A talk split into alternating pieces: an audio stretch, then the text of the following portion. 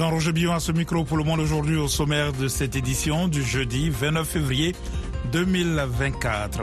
Au Tchad, le principal opposant Yaya Dilo Djerou a été tué dans un assaut de l'armée à deux mois de la présidentielle. Pour le moment, personne n'a réagi parce que la situation est encore tendue. La tension est telle que personne ne veut se prononcer pour le moment. L'université tchadien Evaris Ngarlem Tolde nous donnera son analyse dans la partie magazine. Au Sénégal, le président Macky Sall réaffirme qu'il partira le 2 avril, alors que la société civile et l'opposition mettent sur pied un front commun pour une présidentielle avant ce même 2 avril. Plus de 100 Palestiniens ont été tués ce jeudi à Gaza, annoncé le Hamas qui accuse les soldats israéliens. Ici aux États-Unis, Joe Biden et Donald Trump vont se retrouver en des lieux différents à la frontière sud du pays pour croiser le fer sur la question de l'immigration. Ne manquez pas notre page sport ainsi que la Minute Éco pour l'instant le journal.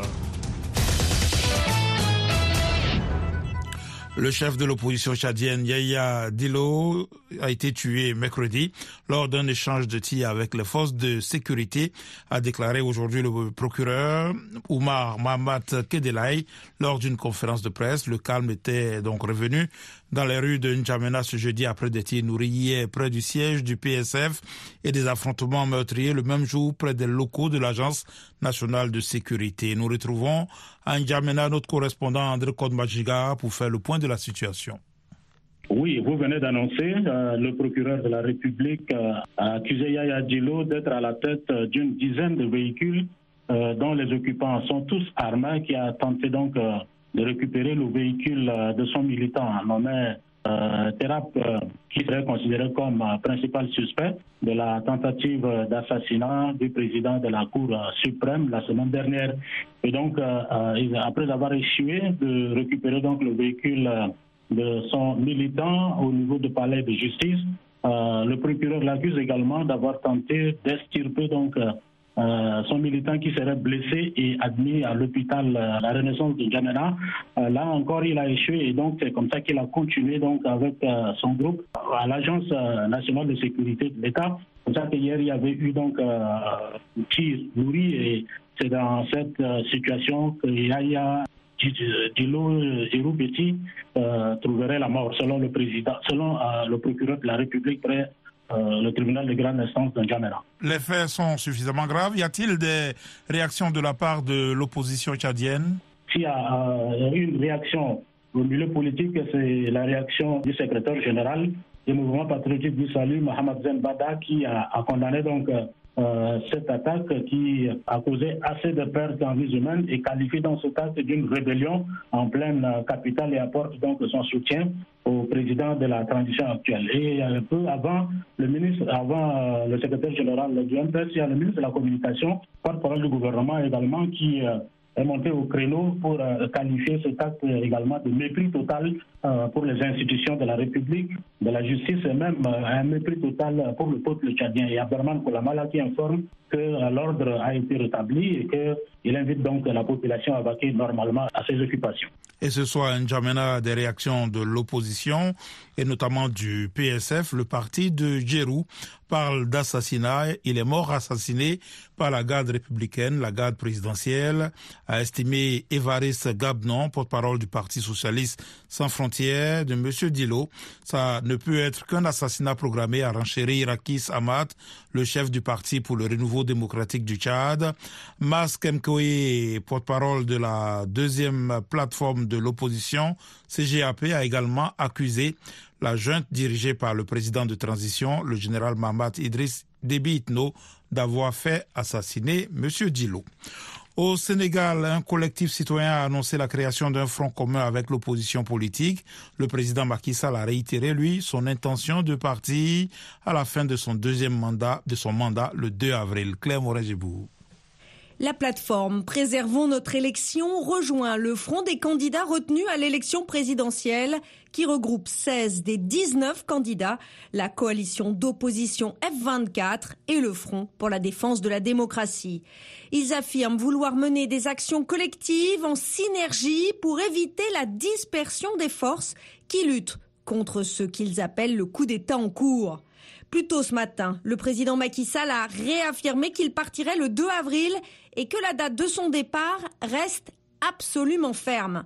Les conclusions d'un dialogue national organisé ont recommandé que l'élection présidentielle se tienne le 2 juin, soit deux mois après la fin officielle de son mandat, et que le président puisse rester en fonction jusqu'à l'installation de son successeur. Le chef de l'État a indiqué hier, au cours d'un conseil des ministres, qu'il allait demander l'avis du Conseil constitutionnel un renvoi du scrutin au 2 juin et un départ du président Sall le 2 avril ouvrirait la voie à une situation inédite et à un vide juridique au regard de la Constitution, qui ne prévoit pas ce cas de figure. Et toujours au Sénégal, un nouveau drame de l'immigration clandestine à destination de l'Europe a fait au moins 24 morts en mer dans le nord du pays, selon un bilan actualisé aujourd'hui par le gouverneur de la région de Saint-Louis. Des témoignages ont fait état de 200 voix de plus de 300 personnes dans le bateau qui a chaviré, mais le gouverneur a incité à la prudence devant ces chiffres. VOA Afrique, à Washington, vous êtes à l'écoute du monde aujourd'hui. Hors du continent, des soldats israéliens se sentant menacés ont tiré à balles réelles sur des Palestiniens lors d'une distribution d'aide humanitaire qui a tourné au chaos dans le nord de la bande de Gaza.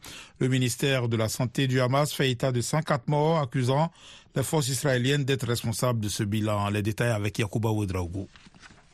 Sur le terrain, les deux camps rivalisent en joute verbale. L'équipe de campagne de Trump a déclaré que celle de Biden envoie le président à la frontière le même jour que leur candidat parce qu'ils savent qu'il est en train de perdre de manière considérable. Avant sa visite, M. Biden avait lancé sur un ton sarcastique ne pas savoir que son bon copain s'y rendait aussi. Donald Trump accuse Joe Biden d'être à l'origine d'une crise migratoire. La Maison-Blanche affirme de son côté que le Parti républicain sabote délibérément toute tentative de compromis sur la question. M. Trump assure que l'expulsion de migrants illégaux constituera l'une de ses priorités s'il est réélu. L'ex-président a usé de son influence auprès des élus républicains au Congrès pour bloquer un texte de réforme migratoire. Affirmant que ces derniers ont rejeté la loi pour des raisons politiciennes, la porte-parole de la Maison-Blanche, Karine Jean-Pierre, indiquait que Joe Biden veut souligner la nécessité pour le Congrès d'adopter une loi sur l'immigration négociée par des membres des deux partis. Le gouverneur républicain du Texas, Greg Abbott, accuse l'administration Biden de permettre une invasion de migrants illégaux à la frontière sud. Son État a multiplié les mesures pour contrer l'immigration clandestine et envoyé des milliers de migrants vers des villes dites sanctuaires comme San Francisco, Chicago ou New York. Et vous l'aurez noté, à la place de Yacouba Oudrago, vous avez écouté Nathalie Bage qui parlait de la tournée du président Joe Biden et de son adversaire politique Donald Trump à la frontière sud au Texas pour évoquer la question de l'immigration. La Cour suprême des États-Unis a accepté ce mercredi de statuer sur l'immunité pénale de Donald Trump euh, qui affirme bénéficier de l'immunité. Euh, les juges de la Cour suprême ont suspendu, vous le savez, la décision rendue au début du mois par la Cour d'appel fédérale du district de Columbia, qui a considéré qu'aucun ancien président ne pouvait se prévaloir d'une immunité absolue. Et je le disais, des soldats israéliens se sentant menacés ont tiré à balles réelles sur des Palestiniens lors d'une distribution d'aide humanitaire qui a tourné au chaos dans le nord de la bande de Gaza. Yacouba Oudraoubo. Des sources israéliennes ont confirmé des tirs sur la foule, mais rejeté leur responsabilité dans la lourdeur de ce bilan. L'armée israélienne évoque des décès liés à des personnes piétinées par la foule. La vie quitte Gaza à une vitesse terrifiante, s'est indigné le chef des affaires humanitaires de l'ONU, Martin Griffiths. L'ONU estime que 2,2 millions de personnes sont menacées de famine, en particulier dans le nord de Gaza où les destructions, les combats et pillages rendent presque impossible l'acheminement de l'aide humanitaire. Selon l'agence de l'ONU pour les réfugiés palestiniens, un peu plus de 2300 camions d'aide sont entrés dans la bande de Gaza au mois de février, une baisse d'environ 50% par rapport à janvier et une moyenne quotidienne de quelques 82 camions par jour. D'après l'ONU, environ 500 camions entrent en moyenne quotidiennement dans la bande de Gaza. Les États-Unis disent examiner des versions contradictoires de la tuerie selon le président Joe Biden. Les, principaux responsables du Congrès américain ont déclaré hier qu'ils sont parvenus à un accord sur les textes destinés à financer le gouvernement, évitant ainsi une fermeture partielle des administrations fédérales. L'accord prévoit un financement temporaire des administrations américaines. Voilà pour le journal, vous suivez VOA Afrique. À présent, la minute écho avec Eric Manirakiza. Les autorités ivoiriennes poursuivent l'opération d'assainissement ciblant les zones d'habitat précaires et les bidonvilles d'Abidjan. Les habitants doivent vider rapidement leurs maisons avant leur démolition. Le gouverneur du Grand Abidjan a lancé des opérations de déguerpissement sur 176 sites en prévision de la saison des pluies pour éviter les pertes humaines et les dégâts matériels causés par les inondations et les glissements de terrain. Cependant, tous les sites ne seront pas démolis systématiquement. Lors d'une réunion du G20 à Sao Paulo, le Brésil a plaidé pour une nouvelle mondialisation mettant l'accent sur la réduction des inégalités. L'un des objectifs vise à obtenir des signaux positifs sur la réduction de la dette des pays pauvres et la mise en place d'une taxation internationale des super riches. De même, la France a exprimé son souhait d'accélérer les négociations internationales pour instaurer une taxation minimale des milliardaires.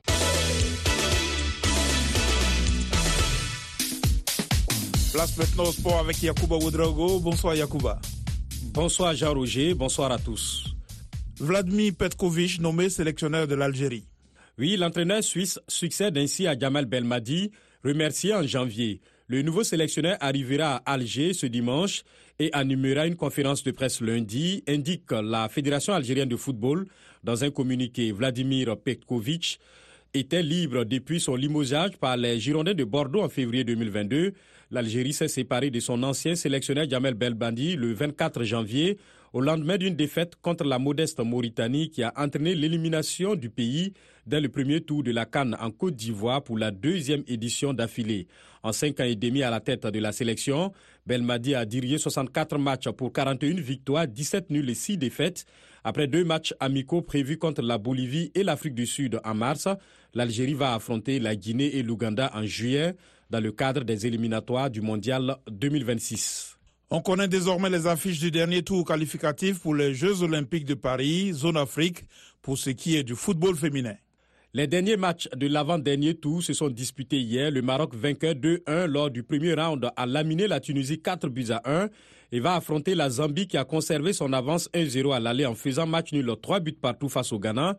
Qualifié un peu plus tôt, l'Afrique du Sud, championne d'Afrique en titre, va affronter le Nigeria qui a écarté le Cameroun. Les deux gagnants de cette double confrontation se qualifieront pour les Jeux olympiques Paris 2024. Paul Pogba a saisi le TAS et affirme n'avoir jamais pris délibérément des produits dopants. Le milieu français, suspendu 4 ans pour dopage, dit saisir en appel le tribunal arbitral du sport. Il soutient n'avoir jamais pris sciemment ou délibérément des produits dopants. Paul Pogba, 30 ans, a été contrôlé positif à la testostérone en août 2023 et était suspendu provisoirement depuis septembre dernier. J'ai été informé aujourd'hui de la décision du tribunal national antidopage et j'estime que le verdict est incorrect, a écrit l'international français sur son compte Instagram. Je suis triste, choqué et navré que tout ce que j'ai construit au cours de ma carrière de joueur professionnel m'ait été retiré, a réagi Pogba. Pour expliquer ce contrôle antidopage positif, l'entourage de la pioche a fait savoir que les métabolites de testostérone proviendraient d'un complément alimentaire prescrit par un médecin que le joueur a consulté ici aux États-Unis. Ici en NBA, les Lakers remportent le derby de Los Angeles. Ils ont compté jusqu'à 21 points de retard au tout début du dernier quart-temps, mais les Lakers, portés par un LeBron James en feu, 34 points, dont 19 dans la dernière période, ont réussi à l'emporter face aux Clippers 116-112. Dans le duel entre spécialistes du triple-double, les Nuggets de Nikola Jokic n'ont fait qu'une bouchée des Kings de Domantas Sabonis 117-96 avec 14 points, 14 rebonds et 11 passes décisives. Le pivot serbe a réalisé son 19e triple-double de la saison, le quatrième consécutif. De son côté, le Slovène de Dallas, Luka Doncic, 30 points, 11 rebonds et 16 passes décisives, a aidé les siens à s'imposer 136 à 125 à Toronto. Minnesota l'a emporté 110-101 à domicile face à Memphis. Page de sport VO Afrique signée Yakuba Oudraogo.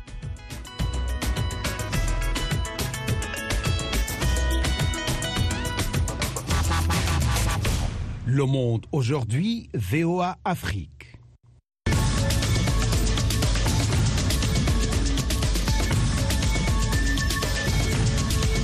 Vous êtes à l'écoute du monde aujourd'hui sur VOA Afrique. Jean-Roger Billon de retour avec vous pour les dossiers du jour.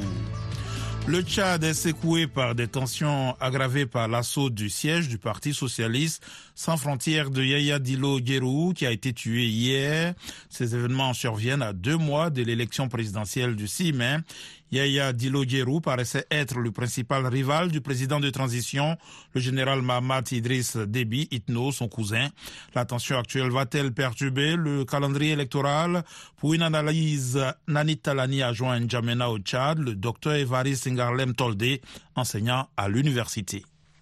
La confusion, parce que beaucoup ne sont pas situés sur la mort du président du PSF, PSF, Parti socialiste sans frontières, qui était visé, mais qui réellement est mort et enterré. Voilà. Euh, vous parlez de Yaya Dilo? Oui, je parle bien de lui. Qu'est-ce qui s'est Euh, passé exactement? Qu'est-ce qu'on sait à propos de sa mort? La veille, euh, un de ses militants avait été abattu et puis euh, le corps avait été pris par les éléments de l'Agence nationale de sécurité et amené dans les locaux. Et c'est dans l'enceinte même du local de l'ANF que les frères et amis du défunt ont réagi. Il a été abattu avec quelques-uns de ses proches, il paraît même avec un de ses enfants, une fois de plus. Un de ses fils aussi se trouverait la mort à ses côtés. Comment la classe politique tchadienne réagit-elle à la mort de Yaya Dilo Mais jusqu'à là, ni le gouvernement, ni la classe politique, ni la société civile euh, n'a réagi. Surtout qu'officiellement, on n'a pas encore annoncé la mort de Yaya Dilo. Pour le moment, personne n'a réagi parce que la situation est encore tendue. La tension est telle que personne ne veut se prononcer pour le moment. Même son parti n'a pas encore réagi. Donc imaginez-vous, pour les autres partis, pour la classe politique, euh, c'est encore le silence. Est-ce que tout ceci ne risque pas de perturber le calendrier électoral qui doit commencer le 6 mai? Mais vous savez, ce qui a même euh, fait déborder la base hier, c'était l'annonce même du calendrier électoral.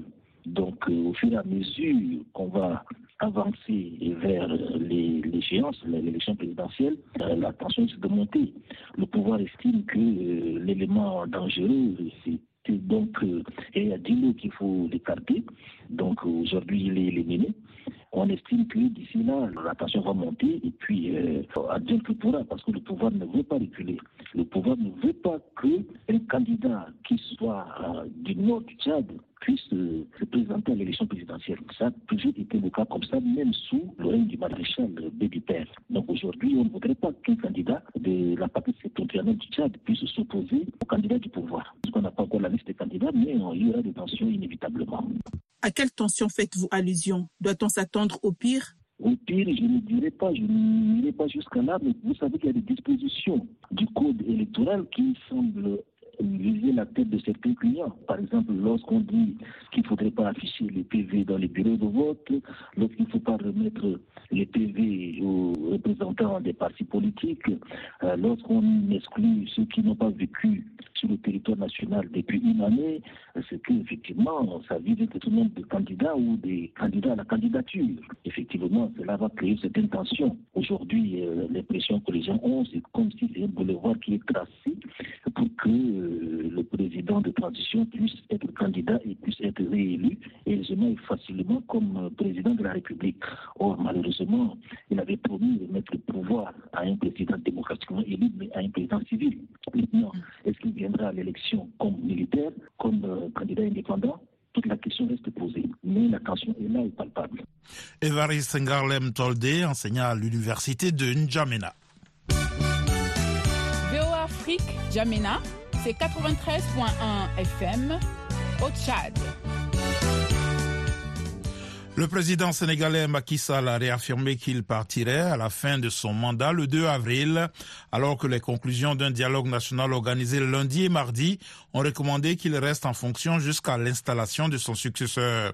Mais le président Sall a indiqué, selon le journal sénégalais, le quotidien, qu'il comptait saisir le Conseil constitutionnel pour désigner un président intérimaire après son départ. Pour en savoir davantage, Abdourahman Dia a joint à Dakar le patron du journal Le Quotidien, Diagne. Oui, le quotidien a, donné cette information ce matin, que, le journal a dit et de bonnes sources. Et le président Macron lui-même a pu confirmer cela pendant un tweet, comme vous le dites, euh, dire effectivement que le 2 avril 2024, à la fin de son mandat, il va quitter ses fonctions et qu'il invitera le Conseil constitutionnel à installer un président de la République intérimaire. Alors ce sera une situation assez inédite hein, le président en exercice qui confirme son départ, mais euh, on risque de ne pas avoir de passation de service avec un président élu. Comment est-ce que vous l'interprétez? Bon, c'est effectivement une situation assez inédite et qu'on peut regretter parce que l'histoire a habitué les Sénégalais à ce qu'il y ait des passations de service entre un président sortant et son successeur. Cette année, malheureusement, cette pratique républicaine ancrée dans nos us et coutumes ne sera pas respectée parce que l'élection présidentielle n'a pas pu se tenir à bonne date et que la fin du, président, du mandat du président de la République ne permettra plus de rester plus qu'il ne faudrait. Donc, euh, c'est effectivement une situation assez euh, surprenante, mais toujours est-il qu'il y a des mécanismes institutionnels euh, qui pourront permettre de suppléer à la vacance du pouvoir. Et qui pourrait le remplacer alors? Il n'y a pas de conditionnel dans ce cas d'espèce. Il n'y a qu'une seule personne qui peut le remplacer, c'est l'Assemblée nationale. Le dialogue national de lundi et mardi euh, recommandait quand même que le président reste en fonction jusqu'à l'installation de son successeur.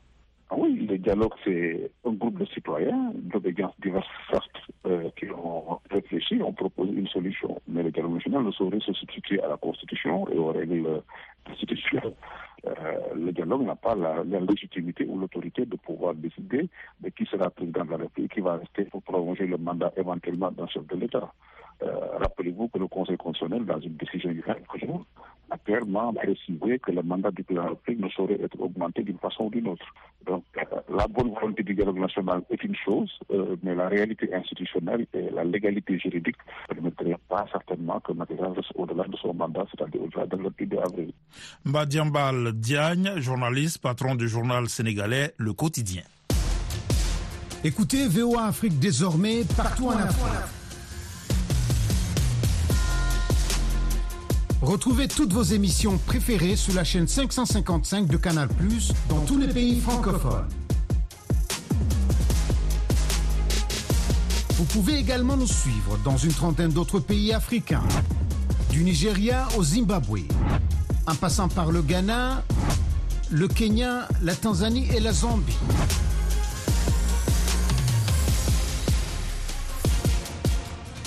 VOA Afrique dans tout le continent africain sur la chaîne 555 de Canal Canal. Le fleuve Niger est le véritable pilier de l'économie du Mali, dépourvu de côtes maritimes. Il traverse les villes de Koulikoro, Ségou, Mopti et Tombouctou, contribuant de manière significative au développement local. Cependant, l'ensablement représente un défi majeur pour la navigation sur le fleuve, comme le souligne ce reportage de Tidiani Oudraogo pour VOA Afrique. Nous sommes sur les berges du fleuve Niger à Ségou. Des centaines de pirogues sont alignées dans les ports. Ici, la voie fluviale est le seul moyen pour se rendre d'un village à un autre. Nous avons emprunté ces bacs multifonctionnels pour se rendre dans le village de Koula. Après quelques temps d'hésitation, Sita Koulibaly décide de nous parler en cours de voyage. Les matins, j'achète le charbon et le bois de chauffe pour ensuite revendre à Ségou. J'emprunte le bac tous les jours pour traverser les fleuves. Communément appelé Badjuluba à Mandeng, le Niger est le troisième fleuve en Afrique après les fleuves Nil et Congo. Au Mali, il traverse plusieurs villes et villages. Je suis un pêcheur sur le fleuve. Selon ce qu'on nous a dit, le fleuve vient de Bamako, Koulikoro jusqu'à Tombouctou. L'élevage, la pêche, l'irrigation et la navigation sont entre autres activités qui sont menées sur ces cours d'eau. Ces berges servent de jardinage pour les populations riveraines, comme Aïssata Boiré. J'emprunte les pirogues pour vendre mes légumes dans les foires. Je gagne ma vie dans cette activité depuis des années. Avec une longueur d'environ 4200 km, le fleuve Niger est une source de vie pour une grande partie de la région du Sahel.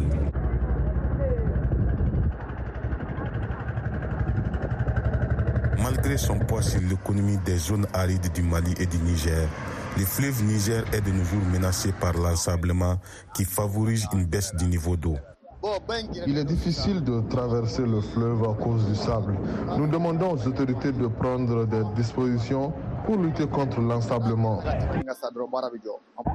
Malgré les attaques terroristes visant les bateaux et les pirogues, le trafic fluvial continue.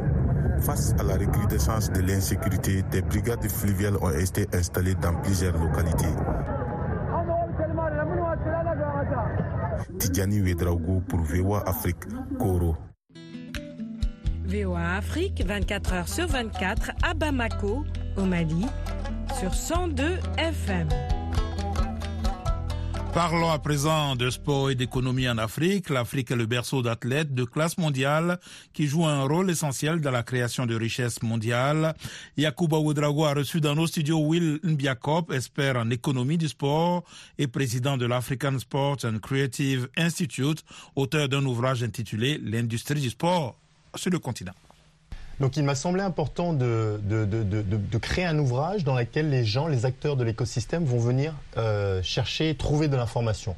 Parce que la première chose qui freine le développement de l'économie du sport en Afrique, c'est la data. On a besoin de comprendre qui consomme le sport, comment il le consomme, où, quels sont les niveaux d'investissement qui sont réalisés, quels sont les niveaux d'investissement qui sont nécessaires? Quelle économie on peut réaliser lorsque les gens pratiquent le sport au niveau du ministère de la Santé? Donc c'est plein de questions comme ça qui font que je me suis dit non, il faut absolument rassembler les différentes personnalités qu'on a sur le continent, leur donner la parole, les experts de l'écosystème, mais également les experts de l'économie africaine. Donc c'est comme ça qu'on nous, sommes allés voir bah, les différents acteurs, plus de 500 dans l'écosystème, mais également des, superstars, comme je les appelle, ou nos, grands du continent. Je pense notamment euh, à Maktar Diop, qui est le patron de, la SFI, ou euh, Société Financière Internationale, ou euh, AFC en, anglais. Je pense à Tidiane Thiam. Je pense également à Didier Drogba, pour en citer quelques-uns, qui nous ont donné, apporté leur lumière sur les challenges du continent, mais surtout les opportunités. Qu'est-ce qu'on trouve à l'intérieur? Ben, On trouve 458 pages de contenu. Euh, c'est 10 chapitres, 8 case studies, donc des études de cas, des success stories complètement africaines. Des exemples des success stories Absolument. De qui, par exemple, dans le livre ben, Je pense, par exemple, euh, à, la demoiselle qui est sur la couverture. C'est Navalayo Sambo qui a créé euh, sa marque dans le retail, donc sa marque de sport qui s'appelle Enda. Enda Athletic, parce qu'elle elle est kenyane, elle voit les grands Kenyans courir et à chaque fois qu'ils portent des marques, c'est pas des marques kenyanes. Donc elle a dit, ben voilà, moi je veux créer ma marque. Et c'est une super success story parce que euh, ça part de marché la plus grande et actuellement aux États-Unis. Donc voilà, ça c'est un, joli exemple. Un exemple aussi à l'international, peut-être, c'est euh, Nike, donc la marque américaine, qui a fait une des plus, de ses plus grosses ventes de l'histoire des maillots nationaux avec l'équipe du Nigeria. Parce qu'elle a changé le design, elle a mis en valeur les traditions, les couleurs, les motifs traditionnels du Nigeria. Donc euh, les, ventes ont été extraordinaires. Donc voilà quelques, quelques exemples qu'on met en avant. Ensuite, dans le chapitre 4, c'est là où on va sous le baobab. Vous savez, la tradition en Afrique euh, centrale, en Afrique de l'Ouest. À la recherche de la sagesse. Voilà. Et donc, dans la recherche de la sagesse, on a, on a 10 personnalités du continent qui nous parlent de différents aspects de l'économie. Donc, l'investissement, donc je parlais de, de Tidiane Thiam euh, tout à l'heure. Les athlètes, donc le développement de talent avec Didier Drogba. Mais également la gouvernance, euh, les, politiques publiques. Je pense à Vera Songwe qui a, mené pendant euh, des années euh, UNECA. Donc on a la chance d'avoir différentes personnalités. On parle également d'éducation avec Hicham El Abti, le patron de l'université Mohamed VI Polytechnique au Maroc. Maroc. Donc différentes personnalités qui apportent leur lumière et viennent avec des propositions innovantes pour vraiment développer l'écosystème du sport en Afrique. Willem Biakop, expert en économie du sport et président de l'African Sports and Creative Institute. Le monde aujourd'hui, c'est la fin de cette édition. Réalisation Joselle Morissin. Je vous souhaite une excellente soirée à l'écoute de nos programmes.